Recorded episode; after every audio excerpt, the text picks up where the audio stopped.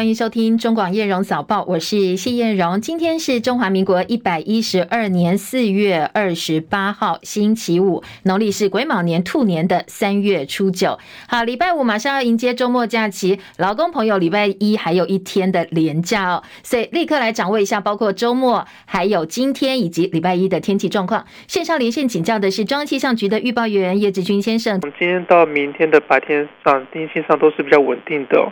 那只有像是在东半部地区以及午后的西半部山区，可能还是会有些零星的降雨。哦，那也因为就是整个风向主要是吹东南风的环境哦，所以整个高温上来讲算是相当的明显。哦，那从今天甚至到明天来讲的话，尤其像是在西半部地区，啊，整个高温上都可以来到三十度以上。那尤其像是在南部的金山区跟花莲的纵谷，可能会再更高一些些。哦，所以在这两天外出活动的时候，请大家要多补充水分，以防中暑。那另外就是说，呃，比较明显的变化就是会落在礼拜六的晚上到礼拜天这段期间。那随着锋面通过以及东北季风增强的状况之下，那包括甚至在中部以北跟东半部地区以及南部山区都是会有一些降雨进行出现。啊，不过预期就是说，这个雨势上来讲，就是整个量子应该是不会到到太多的状况。那一直到下礼拜一，也就是劳动节这一天的话，呃，水气上也是会有逐渐减少的趋势。那到时候整个天气上来讲的话，也是会恢复的比较稳定一个天气形态。以上资料受中央气象局提供。嗯，谢谢志军提醒，也提供给大家参考。至少今天以及明天白天温度应该是比较偏热的，所以如果计划活动或者是安排假期呃旅游的话哦，在温度部分特别注意。不过到礼拜六晚间、礼拜天雨具就要记得带了。那礼拜一劳动节影响又减弱，天气好转，一路到下个礼拜四，各地又是高温炎热的天气了。清晨的美国股市，脸书母公司 Meta 公布亮眼财报之后，华尔街股市找出了几周以来最好的表现，银行股也回弹了。在收盘指数部分呢，道琼工业指数涨了五百二十四点，涨幅百分之一点五七，三万三千八百二十六点。标普五百指数涨七十九点，涨幅也快要百分之二了，百分之一点九六，四千一百三十五点。科技股为主，纳斯达克指数涨两百八十七点，涨幅百分之二点四三，一万两千一百四十二点。费城半导体指数涨十八点，两千九百四十一点。另外，台积电 ADR 涨幅百分之一点七三，收在八十三点六七块钱。欧洲主要股市多半也是收高的，当然主要还是企业财报表现很好，抵消了投资人对美国银行业的担心。伦敦股市下跌二十一点，七千八百三十一点。另外，法兰克福指数涨四点七二点，一万五千八百点。巴黎 c c 指数涨十七点，七千四百八十三点。台股昨天收盘小涨三十六点，收在一万五千四百一十一点，成交量两千零二十三亿元。而马上就月底，所以出口商抛汇也助攻了台币。昨天台币收盘价三十点七一兑换一美元，升值一点五分，终结连八贬。台北跟元泰外汇市场的总成交金额是十三点一五亿美金。在俄罗斯高官说全球油市处于平衡状态之后，国际油价今天回稳，收复昨天重挫之后的部分失土。俄罗斯是石油输出国家组织跟结盟国 OPEC Plus 的一员。纽约商品交易所西德州中级原油六月交割价上涨四十六美分，每桶七十四点七六美元。伦敦北海布伦特原油六月交割价上涨六十八美分，每桶七十八点三七美元。另外，疫后产业复苏呢，各行各业等着要大展拳脚。不过，现在面临很大的一个问题是招不到工、缺工的状状况。所以呢，劳动部寄出了十亿元推动新措施，从奖励劳工就业、鼓励劳工禁用等两大方面，希望劳工能够投入这些缺工的产业。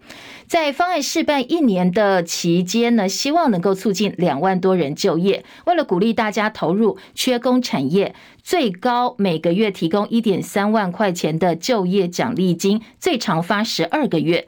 换句话说，劳工最多补助金可以领到十五点六万。好，这可以跟劳动部洽询到相关的方案。今天的外电重点呢，首先来关心南韩总统尹锡悦到美国进行的国事访问。今天呢，他对参众两院的议员发表演说。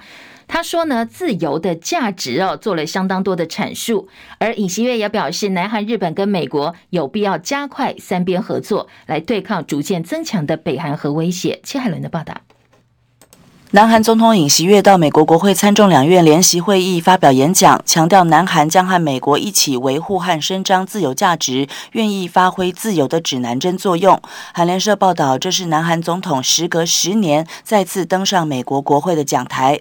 尹锡悦今天以“自由的同盟，行动的同盟”为主题，以英语发表演讲。演讲的核心关键词是“自由”。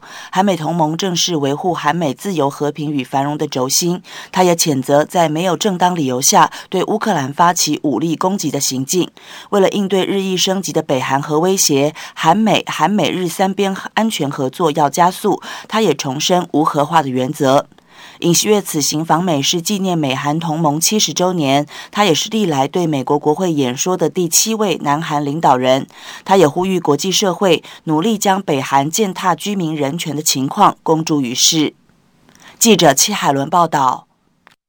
好，尹锡悦跟美国总统拜登拜登呢发表的华盛顿宣言，扩大美国对南韩核保护伞。专家解读哦，美国只是为了安抚南韩内部的拥核论，所以才会说不定期派遣战略核潜舰到南韩军港，避免打开东北亚核武军备竞赛的潘朵拉盒子。中共批美方在朝鲜问题上借题发挥，中方再度重申坚决反对。另外，尹锡悦稍早呢也接受美国白宫的国宴款待，在白宴上，呃，国宴上哦，尹锡悦高唱名曲《美国派》，现场气氛相当热。A long, long time ago, I can still remember how that music used to make me smile. That I can make those people dance and maybe they be happy. For a while, something touched me deep inside the day the music died. 其实唱的还不错哦，他一开嗓呢，就让现场宾客相当惊艳，也让国宴气氛推升到最高点。这一趟尹锡悦访问美国，除了军事跟经济领域的合作之外，也带来了一些成果。他一出马，吸引八间企业投入五十九亿美金，所以他也被行人形容是超强的推销员。而他也跟特斯拉执行长马斯克见面了，当面邀请马斯克到南韩去投资，设立特斯拉超级工厂。好，另外，彭博今天说，德国政府可能会限制向中国大陆出口用在制造半导体的化学品，希望降低自身对这个亚洲经济强权的经济风险。还有个焦点，日本媒体日本亚经呃日经亚洲说，中国可能会在台湾周边采取行动，疑虑升高之际，这几个月来呢，跨国公司现在在商业合约当中会加入中国台湾紧张情势的相关条款，涵盖如果台海真的发生军事冲突的话，以及更广泛，台湾如果紧张局势导致业务中断，会有什么样的风险预防相关条款，现在在国际合约上也被纳进去了。法律专家说，企业很担心，如果中国大陆真的用武力夺取台湾，而美国政府又认定台湾的资产是在中国控制之下，接下来这些资产可能就会被美国给制裁了。他们也另外也担心，中国封锁台湾或用其他方式干扰全球贸易关键航路的台湾海峡周边物流的话，合资公司企业在台计划可能就会被制裁。如果涉台资产交易遭到美国阻挡，参与合资的企业公司又没有办法退出，最糟的状况就是被迫损失股权。所以日经亚洲看到了部分合约内容的条款，内容就是说，如果台湾海峡或南海发生国家跟区域紧急状况或其他地缘政治事件的话，导致按照国际法惯例通过相关水域的航行自由受限，没有办法因此履行合约的另外一方哦，通不不需要再负任何的赔偿责任。好，这个就是跨国商业合约。现在也把台海风险条款给纳进去。俄罗斯全面侵略乌克兰持续超过一年的时间，俄乌战火持续延烧。北大西洋公约组织秘书长史托滕伯格表示，北约盟邦哥合作的伙伴国已经向乌克兰提供一千五百五十部装甲车、两百三十辆坦克，要建立部队帮助乌克兰从俄罗斯军队手中夺回领土。而大陆国家主席习近平跟乌克兰总统泽伦斯基电话通话，二十六号，这是去年二月底俄乌战争之后两个人第一次通话。中方特别强调，接下来会针对政治解决乌克兰危机跟各方深入沟通。大陆外长秦刚说，这是中国大陆推动政治解决乌克兰危机采取相当重要的步骤。不过，俄罗斯的反应倒蛮强烈，他指责乌克兰拒绝跟莫斯科对话，破坏了和平倡议。而法国国际广播电台的分析说，从俄罗斯强烈反应可以看得出来，现在俄罗斯总统普京相当焦虑。苏丹方面，随着美国斡旋停火期限到最后一天，苏丹七十二小时停火期限届满，政府军在首都喀土穆上空对准军事组织快速支援部队发动空袭，达佛地面也爆发了致命冲突，双方的战斗并没有停止。苏丹政府深夜表示，他们同意讨论延长停火期限，不过快速支援部队这一边呢，没有做明确的回应。这一波苏丹的战争，至少五百一十二人死亡，四千多人受伤。当然，实际的伤亡数字可能还会更高。土耳其总统埃尔多安面临到目前为止最艰困的选战。他先前上电视直播的时候，传出疑似生病的消息，之后大选的竞选活动就暂停了。好，两天没有出面之后，今天他又露面了，跟俄罗斯总统普廷视讯对话。戚海伦的报道。土耳其总统埃尔段六十九岁，日前他在接受电视访问时，摄影机镜头突然切换到访问者。之后，埃尔段解释，因为竞选活动密集，感染了严重的肠胃型感冒。土耳其境外社群媒体纷纷猜测埃尔段心脏病发作，但是遭到通讯主管驳斥。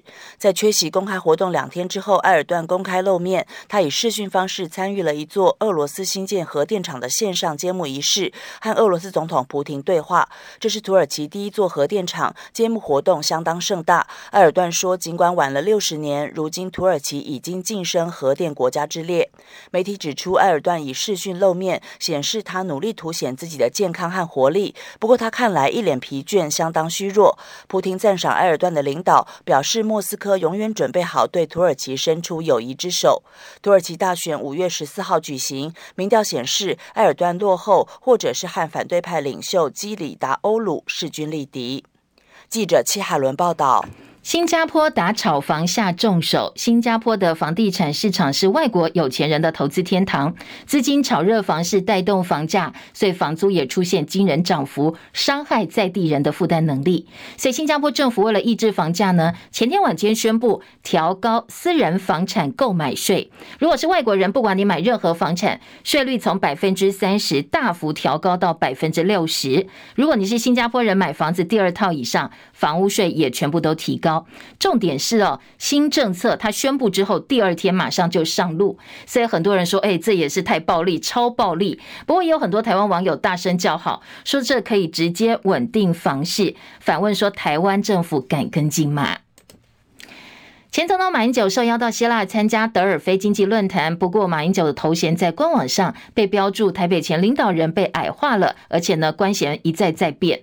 对此，马英九基金会执行长萧旭曾昨天晚间说，主办单位已经道歉，而且对外说明，因为会议开始人手不够，可能没有办法及时更正。不过现场都已经改过来了。主办单位有跟我们致歉啊，说因为他们已经这个大会都已经开始了哈，他们人力都投入了，但是他们在会场所有跟马总统有关的。这个名牌啦，还有座椅都已经写成马总统。那所有的这个包含德国的前总统，以及希腊的这个官员，还有希腊总统，都称呼他为马总统。我想这个是中华民国我们在国际上一个非常好的发声的机会。外交部长吴钊燮在蔡英文总统去这个丹麦的所谓的民主高峰会的时候，有帮蔡总统争取到应该有的称谓，可是却面对这个在野党的前总统。却用完全不一样的态度，双重标准，我们感到非常的遗憾。然后对于陈建仁院长完全没有要求外交部继续交涉，就希望马前总统不要参加，这样的心态我们也非常的怀疑哦。另外，新北市政总执询昨天正式登场，为了助攻新北市长侯友宜二零二四总统路，所以呢，国民党昨天把执询焦点聚焦在两岸议题，而侯友宜也顺势哦推出了所谓的两岸杯水论。中华民国那是咱的杯啊，台湾的咱的水，咱拢是共生体，所以我们要跟对岸一定要在平等、尊严、友善底下，大家做好务实的聊交流。当然，我们也不要忘了，我们在强化我们的自我防卫能力，被迫水户，爱的不可以啊。好，他说中华民国是杯子，台湾是水，是共生体，所以呢，两岸必须要对话交流，否则杯破水覆不是好事情。另外，外传国民党五月十七号就会征召侯友谊了。侯友谊昨天的说法是，目前还是以新北市政为重，他尊重党内的规划。而民进党已经有新北市议员放话了，如果国民党真的要征召的话，就要罢免侯友谊。另外，郭台铭昨天到东海大学演讲，也讲到了两岸话题哦。来听听看他是怎么讲的。寇世金的报道。郭台铭以用科技和世界做朋友为题，在东海大学演讲，和学生热烈互动，并开放提问。有学生问及两岸危机和紧张局势，郭台铭说：“大陆其实也要发展经济，十四亿人口要吃饱饭、要穿暖、要有工作，并不容易。他们也不喜欢打仗，但台湾不要搞独立，就是维持现状。两岸在模糊。”地带，郭台铭表示，马英九时代不是可以吗？将来进行学术产业科技交流，相信他来掌权，飞机就不会绕台。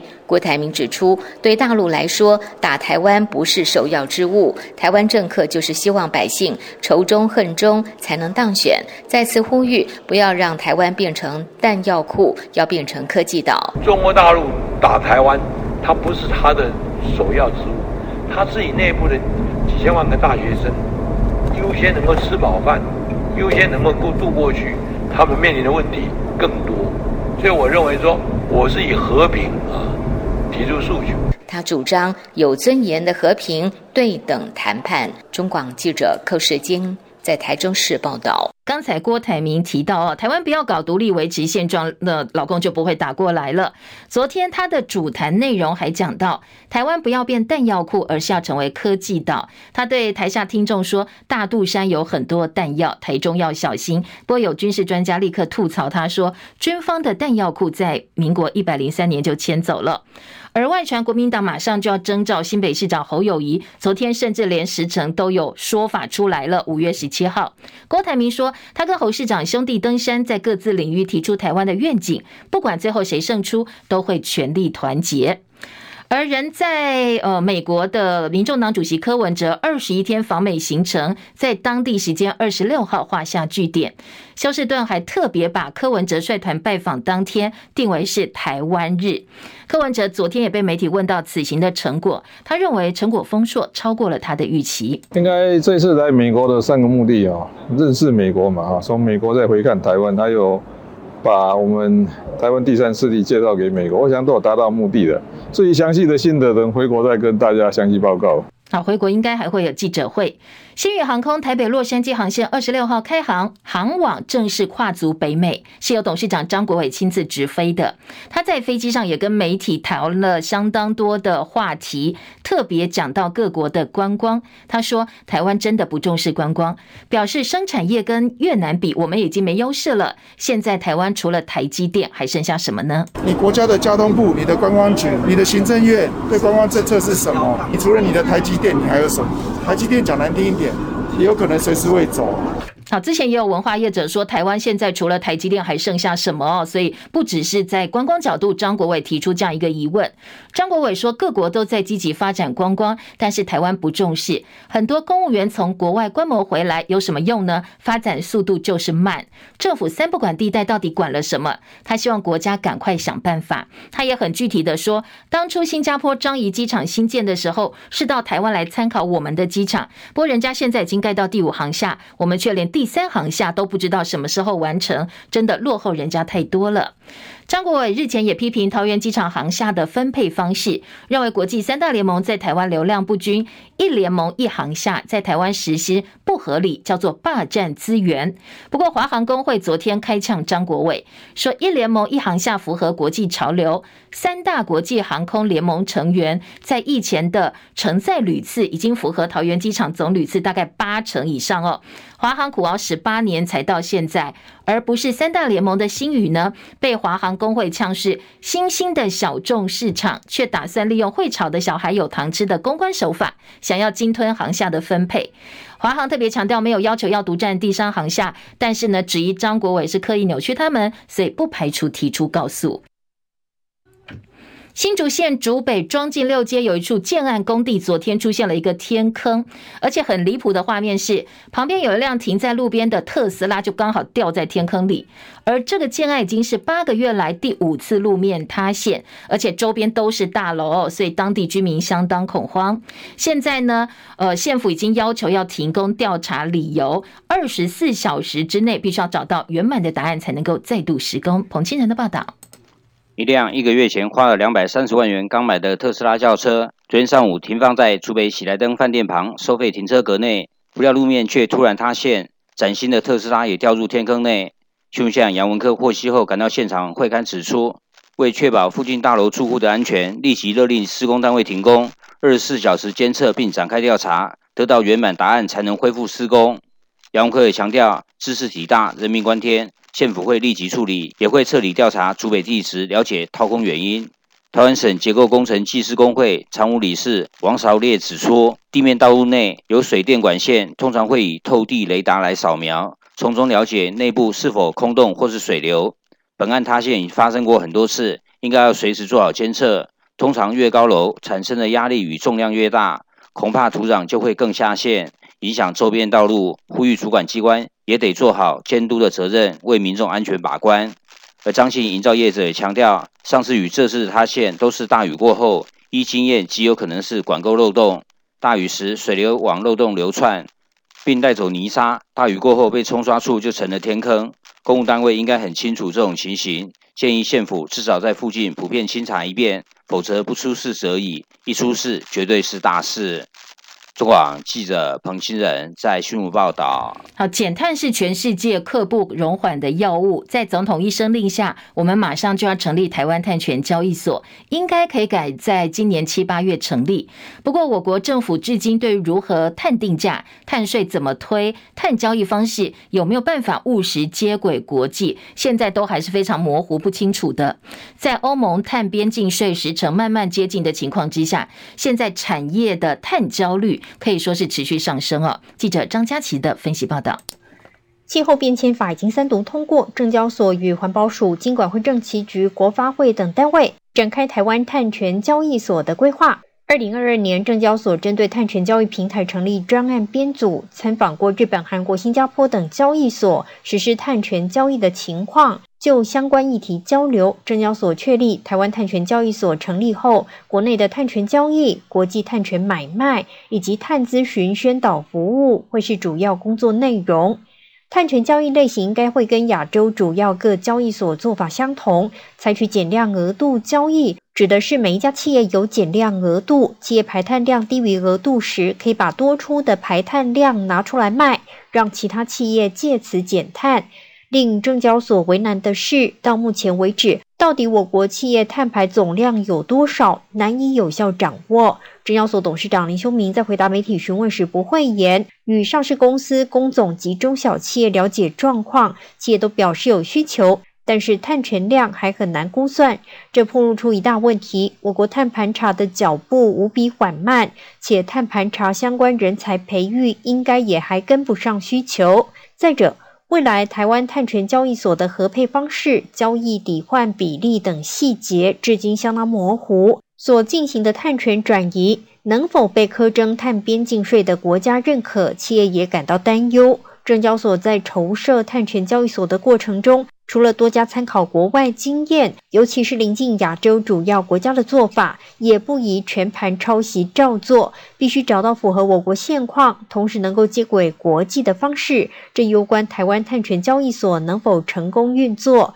另外，台湾碳权交易所成立之后，也可能会出现企业只想买碳权，自身减碳不积极的情况。环保署表态，希望企业买国内外碳权限额，且要认证。但是该如何进行，且能够让企业有效依循？又要拿出什么办法让企业买碳权也愿意自身积极减碳？这些问题都还看不出解决方向。欧盟的碳边境税即将从十月起试行，我国碳权交易所七八月成立，碳权交易今年底明年初会启动，时程上其实已经相当紧。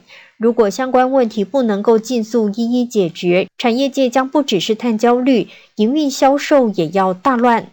中广记者张佳琪台北报道。二十五家美国军火商组成代表团，预计五月初访问台湾。总统府副秘书长黄崇彦昨天接受网络节目专访时表示，过去两周国内跟军工产业相关的股票都已经拉上来了。他说有买股票都知道，还强调自己没有买股票，是从财经议题来看这个话题哦。网友讥讽说，生技股炒完，现在要炒军工股吧？党都报名牌了，投资人赶快跟上吧。早报新闻，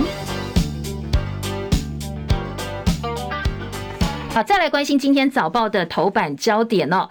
昨天是呃中央疫情指挥中心解编前的最后一次记者会了。今天的自由时报头版头加上内页的二版，以及呢联合报的头版头条加上内页三版。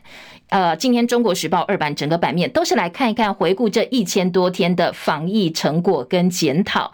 当然，每个报纸角度不一样，政治立场不一样，做出来的结论以及呢整个氛围风向都不一样哦。我们等一下分别来听，像自由就大推说，哎，防疫成绩我们是前段班啊。那中国时报就说：“哎，这个过去一段时间蓝营批是五缺五乱，什么都缺，而且乱象一大堆。重点是将近两万人送命，所以应该要有一些惩处出来。”哈，这是中国时报。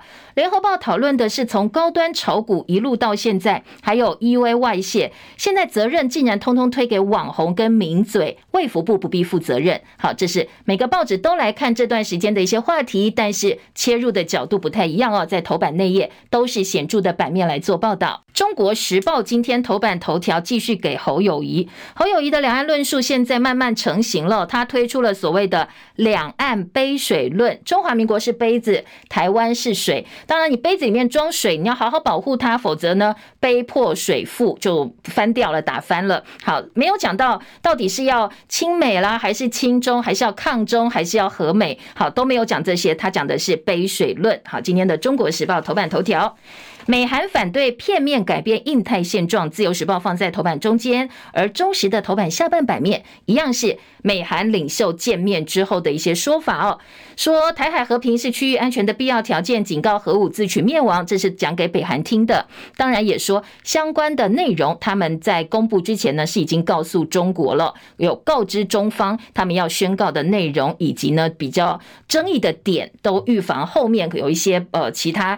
超过意外的反应出来，所以已经先告知了。联合报今天头版二题，醒报放在头版头条都是劳动部要花十亿元的预算来解决观光业缺工的问题，就业补助每个月最高领一万块，最多总共加起来可以领领到十五点六万。不过呃，看起来好像呃这个有一些补助给劳工，但是中时今天头版下半版面。另外一个数据就告诉你，大学毕业生好可怜哦，好心酸。因为呢，嗯，我们自己的统计数字哦，超过过一半大学毕业生，他们第一份的薪水是领不到三万块，更不要说，其实后面调薪幅度相当有限，对部分产业来讲，可能十几年都没调过薪了。所以今天在早报也来看一看，对于呃我们的一些经济数据啦，以及实际在劳工领薪水，大家自己的感受部分有什么样的差别？财经报纸《工商》跟《经济》今天的头版大标，《工商》说金融大股东干政，现在金管会打算要严惩了。《经济日报》头版头条则是三星扩大减产，待望记忆体。好，这是两个财经报纸的头版重点。继续，我们回头来听听看，刚才提到这些头版头跟内页不同角度，各个报纸是怎么来论述哦，提供大家更多的思考。自由时报今天的头版头条，大家可以听到，如果透过直播就可以看到了。指挥中心五月解编，台湾防疫成绩全球前段班。好，今天的自由时报是给拍拍手，说呢，指挥中心五月一号解编，尽管说武汉肺炎病毒带走我们一万多条人命。好，你看这个给你的数数字也不太一样。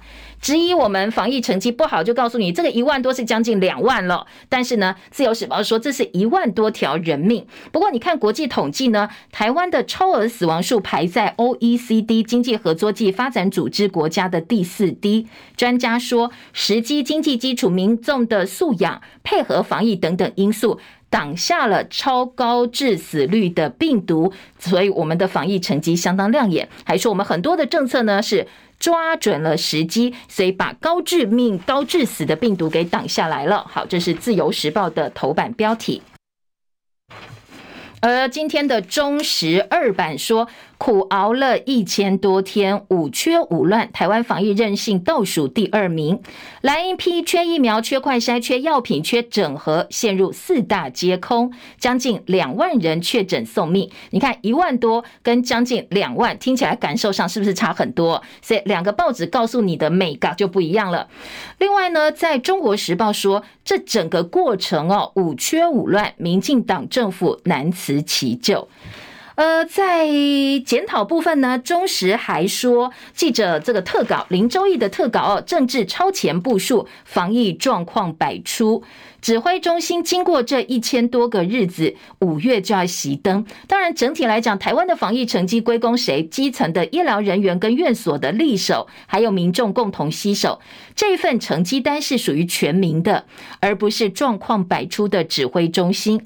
包括采购疫苗慢半拍、合约黑箱、扶植国产疫苗失败、超额死亡，以及小吃店竟然化身快筛国家队等等。说因为这些争议呢，对民众来。讲是感受相当深刻，并不会因为指挥中心熄灯而这些事情就被忘记了。另外，在学者部分也有呃受访哦，提出了隐形超额的死亡问题。好，今天中时。呃，引述了前指挥官陈时中的说法，说疫情期间大家都很努力，有些伤亡免不了。不过学者说这个说法叫做甩锅。台大教授薛成泰说，三年来染疫死亡人数不能只看表面，还有多达一点六万人的隐形超额死亡数，特别是打疫苗之后死亡，他要认定相关比较困困难。中央都说没关系，你怎么解释死亡为什么比以前多？所以呢，所谓的超额死亡到现在好像成谜一样。哦，没有办法得到一个呃，让大家能够心服口服，没有办法得到一个具体更合理的解释，认为这死亡恐怕比大家看到的数字还要多很多。好，这是学者的质疑。回到今天自由时报的。二版今天的二版标题是中场疫情记者会，说陈时中的说法，决策有痛苦有心酸。指挥中心成立一千一百九十四天，第九十九百六十场记者会，防疫团队的成员都来了。阿中回到阵地感触深，希望未来减少病毒危害。王必胜谢谢媒体转播单位传递正确的讯息。庄人祥、罗义军感谢防疫人员跟全民配合，当然总统也肯定指挥中心的表现。国产疫苗陷入口水战，专家说不必要。防疫有成，不过美中不足。民调超过七成的民众肯定表现，总统说这是国人的共同记忆。五月开始，我们呃这个疫情降级了嘛？哦，刚才因为呃自由时报说五费降级，我个人不是很想念这两个字，所以稍微卡了一下下。说新冠疫情降级之后，定期快筛剩下两类机构，疫苗接种价下周没有了。本周，呃呃，这个本土的疫情呢，上周每天平均新增了九十九例，比前一周略微成长，而且出现了本土大角星双变异病毒株的个案。这两例都是北部女性，但是都不是重症。从五月开始降为第四类传染病之后，指挥中心说。疫苗接种假到时候会恢复为一般请假，隔离假也都停用了。至于这新的病毒株会不会再度造成疫情大流行？好，目前看起来大家不必过度担心哦，还没有到这样一个地步。这是自由时报今天的二版，自由呢，呃，今天在报道当中哦提到说。五费降级，呃，自由时报社论大大肯定过去的表现，说台湾呢在这一段的抗疫路程当中，民主升级了，因为没有没有被疫情打倒，国人迈向正常的生活。好，这是自由时报哦。但是呢，一样哦，我们来听听看联合报今天对于呃整个指挥中心的这个一千多天的表现。联合报三版大标说，抗疫之路画句点，但是呢，台湾晚了人家整整一年的时间。苏益仁前疾管署的署长，疾管局的局长哦，他表示说，领导者缺乏疫苗的防疫观念，所以一步错，步步错。前局管局长苏益仁说，台湾晚了其他国家将近一年的时间才完全解禁。确实，疫情开始的时候，我们立刻反应超前部署，但是后来证实领导者缺乏疫苗防疫观念，所以呢，一路错下去，错估了疫苗对于整体疫情防治的重要性。蓝营批五缺五乱，要政府应该跟社会大众道歉。还有回顾疫情乱象，其实靠的是什么？民众的自律。去年六月超额死亡百分之四十，记者邹尚谦的特稿。想想流失的人命，以后不能够只说遗憾，不要说都过去了，因为呢，这么多条人命，通通都是大家民众心中的痛，要汲取教训啊！如果真的重蹈覆辙的话，还会有更多的人送命。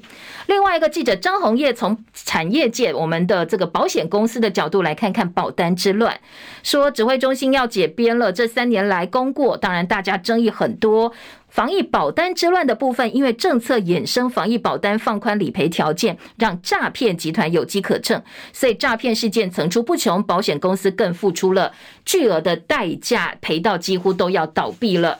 联合报今天社论就说，傲慢的指挥中心及蔡政府滥权之大成。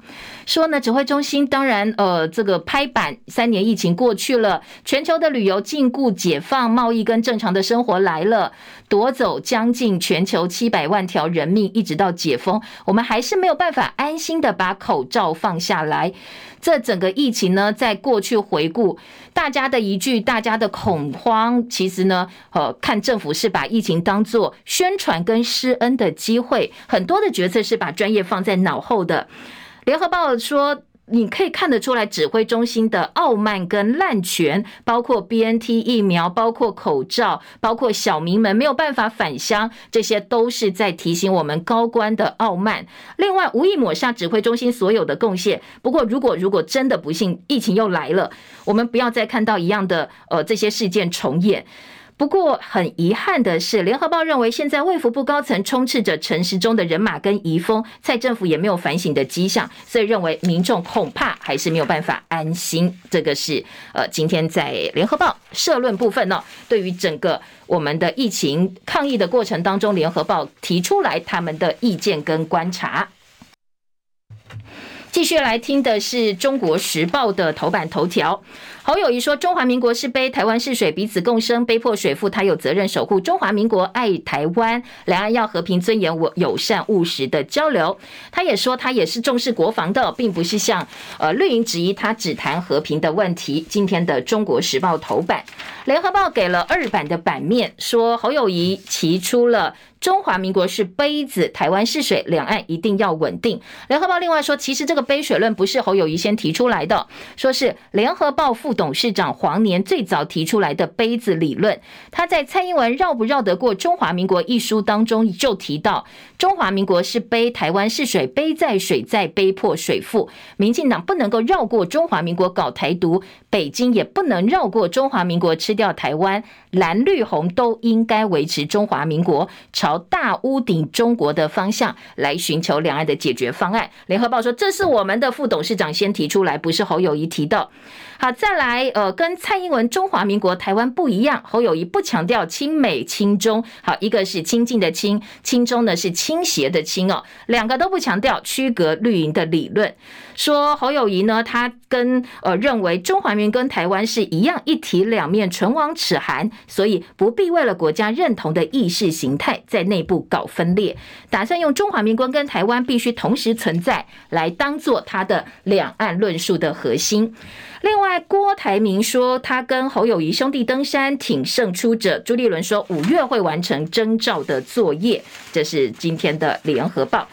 再来听到的是《自由时报》的头版中间，关于反对片面改变印太现状，美韩发表联合声明呢，强调台海和平稳定的重要性，还说美国会定期出动核潜舰，加强威慑力。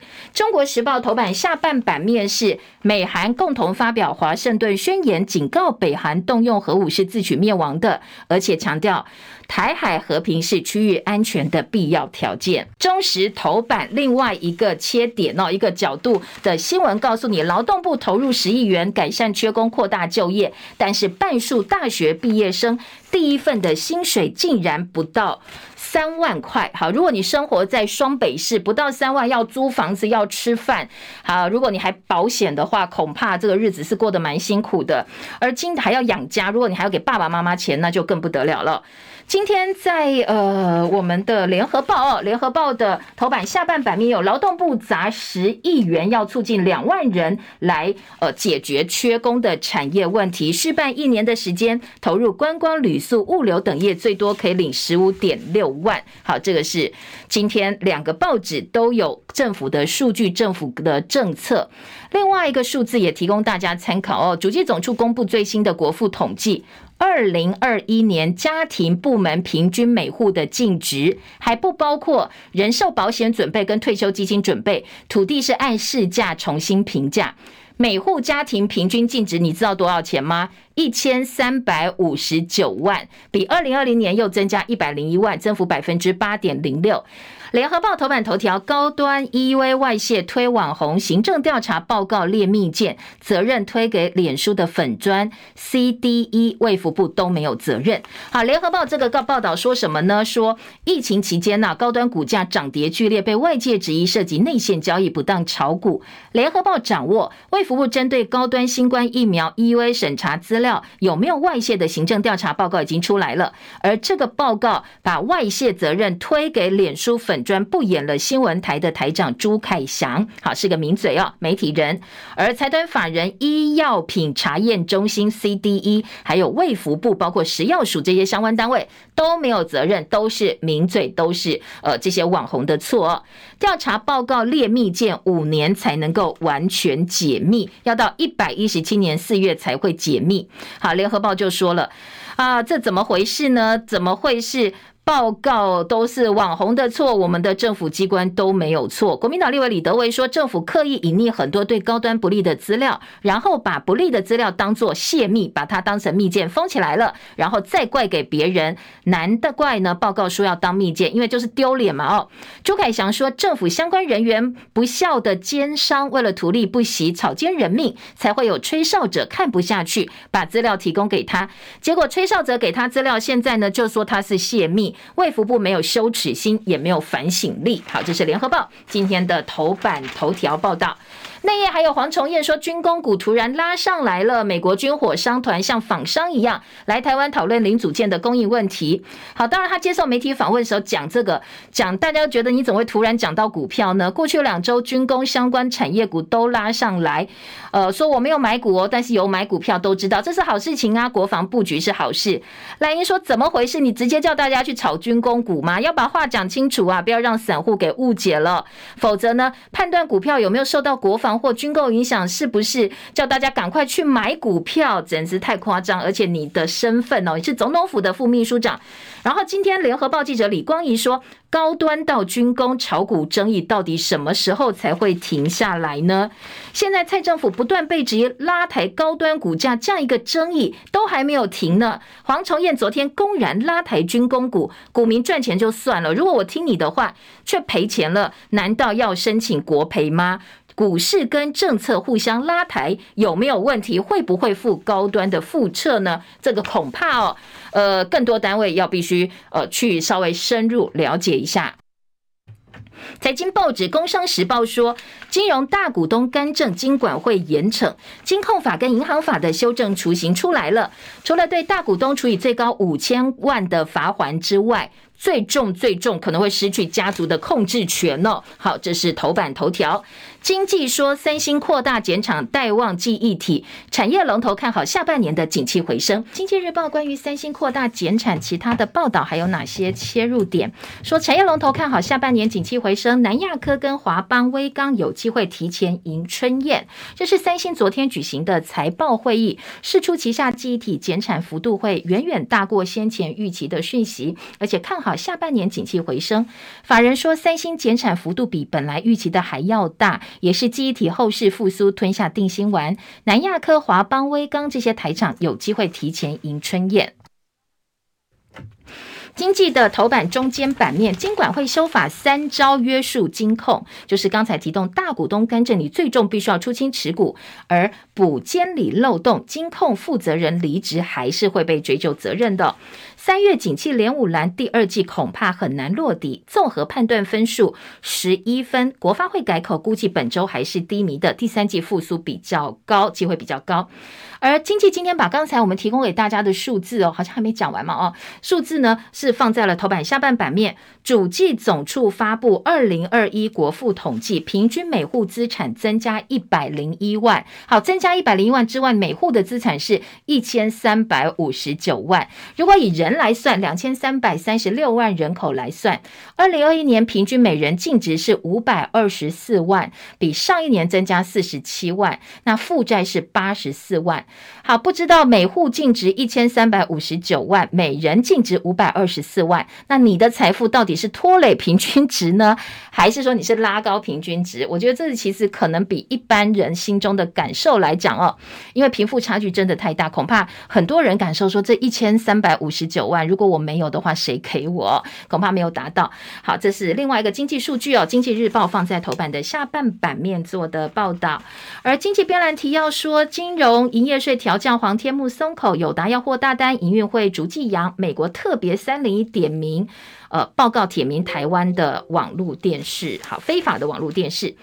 以及 Meta 急追 AI 进度，台湾的供应链雀跃，金控双龙头要配息超过三百亿元。星宇学蜘蛛布网强攻航点，这个星宇抢航下的问题，刚才前半段新闻听到，而我们内页新闻呢，今天联合报也做到了五版的话题版，说呢第三航下争夺战再起，一航下一联盟，星宇认为不合理，因为大部分都是你加入这些星空联盟哦，其实像华航、长荣都加入很久，星宇没有，所以学者认为。所所谓的航厦分配，你不管是用联盟或者是航线来分，可能都有优缺点。比较务实的方式是整体通盘考量来算一算各家航空公司的使用率状况，再来分配航厦，才不会造成航厦空间的呃搁置跟浪费。好，这个是呃早报的报道。嗯，联合报今天在内页新闻呢，还有说外交官坠楼案议员在爆料，外交部说要调查巴西外管外管的处长被曝签约不良厂商，还有。中正纪念堂蒋介石铜像被枪击。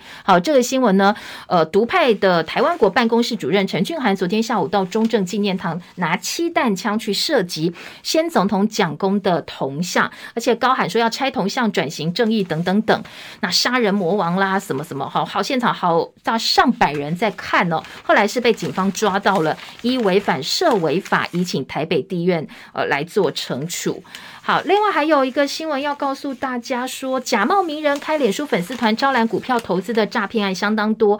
那最近有一个案子是宏达电董事长王雪红也被冒名了。他这我网络上是说，哎呀，我罹患癌症，王雪红哦，说我罹患癌症，趁我还有体力的时候，分享多年来的投资心得给大家，然后叭叭叭叫大家加社团啦。对此，宏达电已经发声明了，说这不是真的，这个是诈骗，大家千万不要被骗了，千万不要加入，也不要给他们任何的钱投资。那对此，宏达电也说他们可能会保留法律追诉权的。还有我们的文教新闻呢，位在台东的。工东高工，如果你对于学校是很熟悉，它是职校里面其实还不错，因为五成的学生大部分都是原住民，两成是弱势学生。他们用师徒制去培训木工工人，他们的木工成品在国际上也是相当有名。不过因为少子化哦，他们财务恶化，被列入专案辅导学校，改善两年的时间，如果没改善就要退场。